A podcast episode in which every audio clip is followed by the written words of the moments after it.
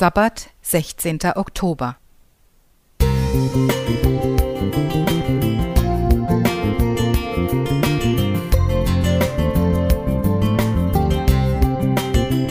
Ein kleiner Lichtblick für den Tag.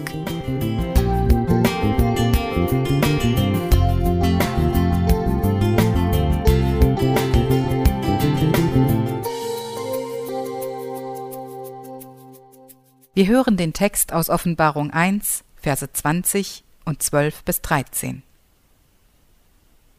Die sieben Sterne sind Engel der sieben Gemeinden, und die sieben Leuchter sind sieben Gemeinden. Und als ich mich umwandte, sah ich sieben goldene Leuchter, und mitten unter den Leuchtern einen, der war einem Menschensohn gleich.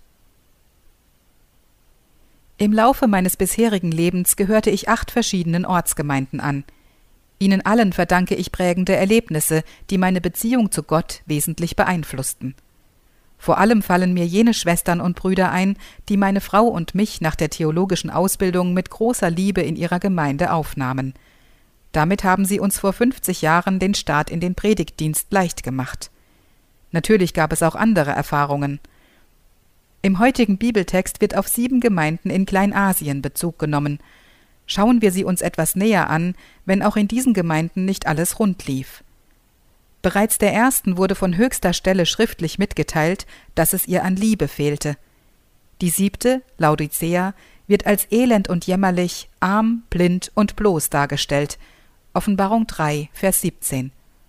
Das Schlimme dabei war, dass die Gemeinde selbst es nicht wahrnahm. Allerdings gab es auch zwei Gemeinden, die nur Lob ernteten. Wenn ich mich etwas näher mit den sieben antiken Gemeinden aus der Offenbarung beschäftige, beeindruckt mich, dass der Herr sich mitten unter ihnen befand. Vielleicht meinen jetzt etliche Leser, wenn ich an meine Gemeinde denke, dann sehe ich schwarz. Es gibt so viele Baustellen, dass es mir schwer fällt, mir vorzustellen, jemals eine Veränderung zum Guten zu erleben. Warum besteht dennoch Hoffnung auf eine Wende? Weil Gott selbst sich auch heute noch unter den Gemeinden bewegt.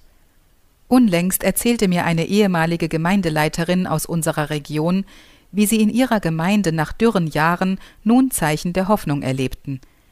Über einen längeren Zeitraum trafen sich einige Mitglieder wöchentlich zum Gebet. Ein Anliegen lautete Herr, führe du Menschen in die Gemeinde, die dir und dem Glauben aufgeschlossen gegenüberstehen. Tatsächlich geschah es. Das wirkte sich auf das gesamte Klima der Gemeinde aus. Gott erweist sich bis heute als Herr der Gemeinde. Ihm wollen wir vertrauen. Wilfried Krause Musik